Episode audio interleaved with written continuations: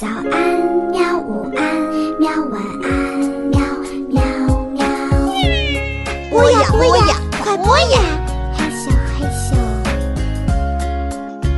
更多精彩内容，请关注博雅小学堂微信公众号。名人传记：苏格拉底，真理的追求者。傅佩荣著，朱瑟雷夫绘，读小库出品，博雅小学堂制作播出。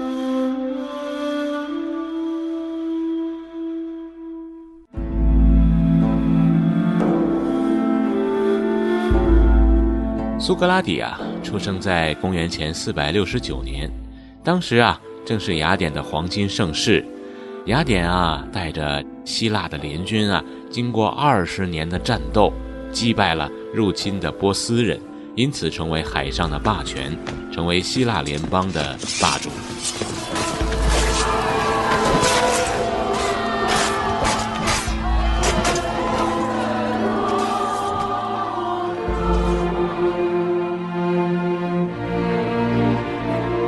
一提到雅典呢，大家首先想到的会是民主。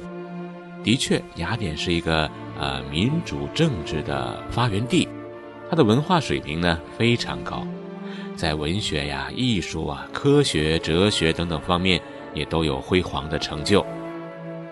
但是小朋友们注意啊，不能忽略一个事实，那就是当时雅典有多少人口呢？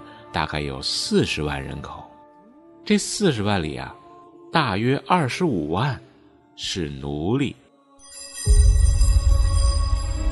所以呢，所谓的雅典的民主，说穿了，只对不满一半的公民有效，并不适用于城邦人口中居大多数的奴隶民众。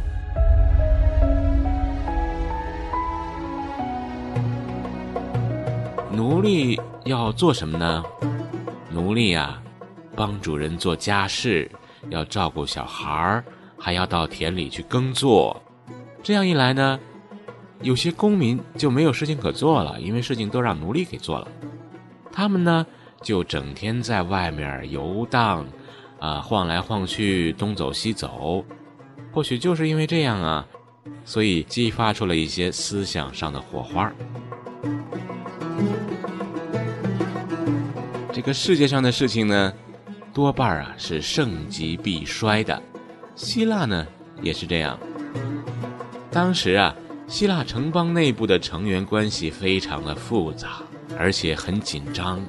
雅典呢掌握了爱琴海的制海权，所以十分的霸道，多次的因为这个利益的冲突啊，攻击他的友邦科林斯和麦加拉。科林斯和麦加拉呢，终于有一天。决心啊！我要和雅典拼命。他们呢，投靠了陆地上的一个强权，大家很熟悉，叫斯巴达，发动了长达二十七年的伯罗奔尼撒战争。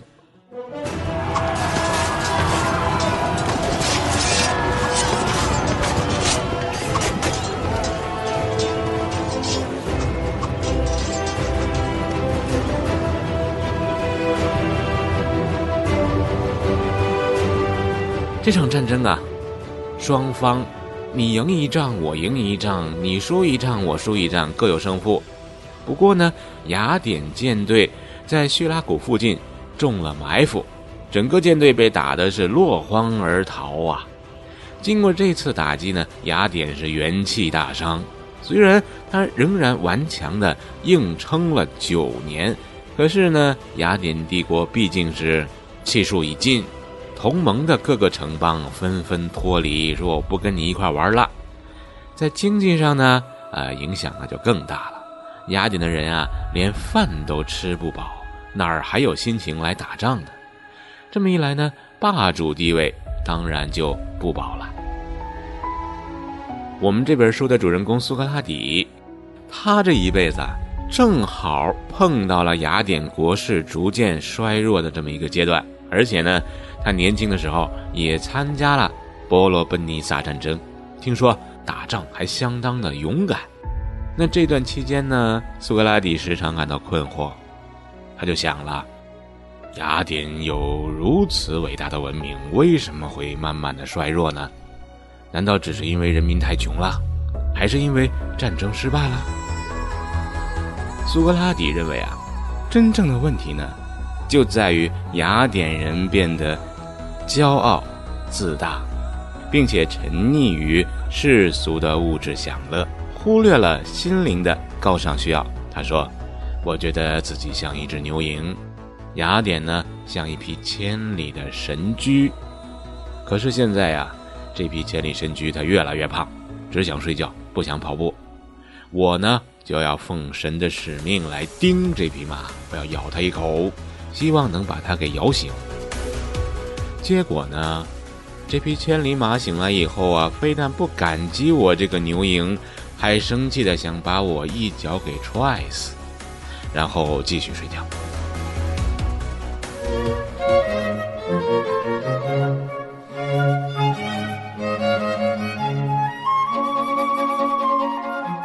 那说了这么多，小朋友们可能要问了：苏格拉底这个人长得什么样子啊？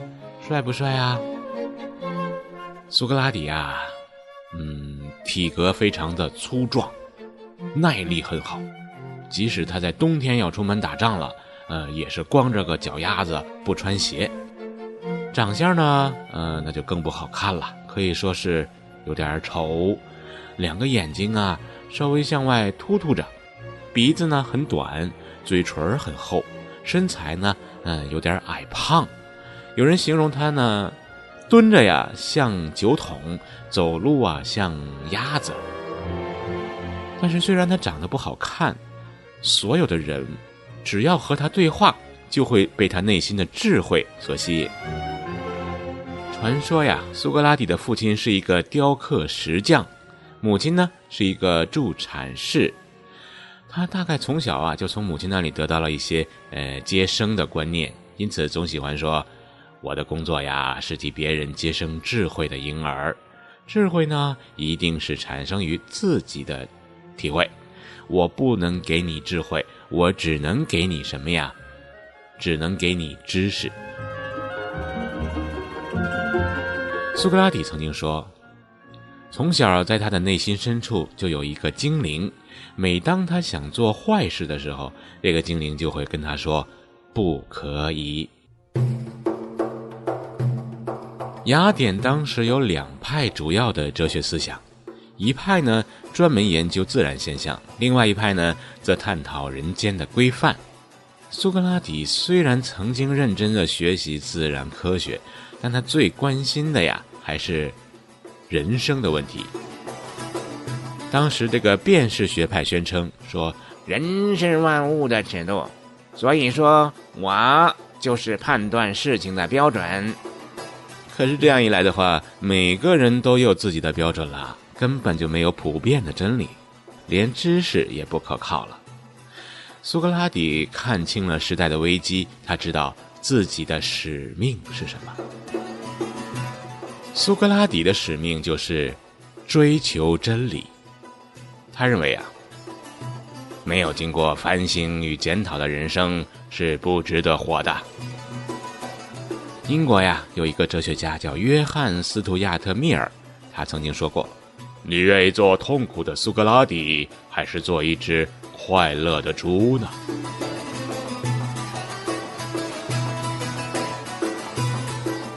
名人传记：苏格拉底。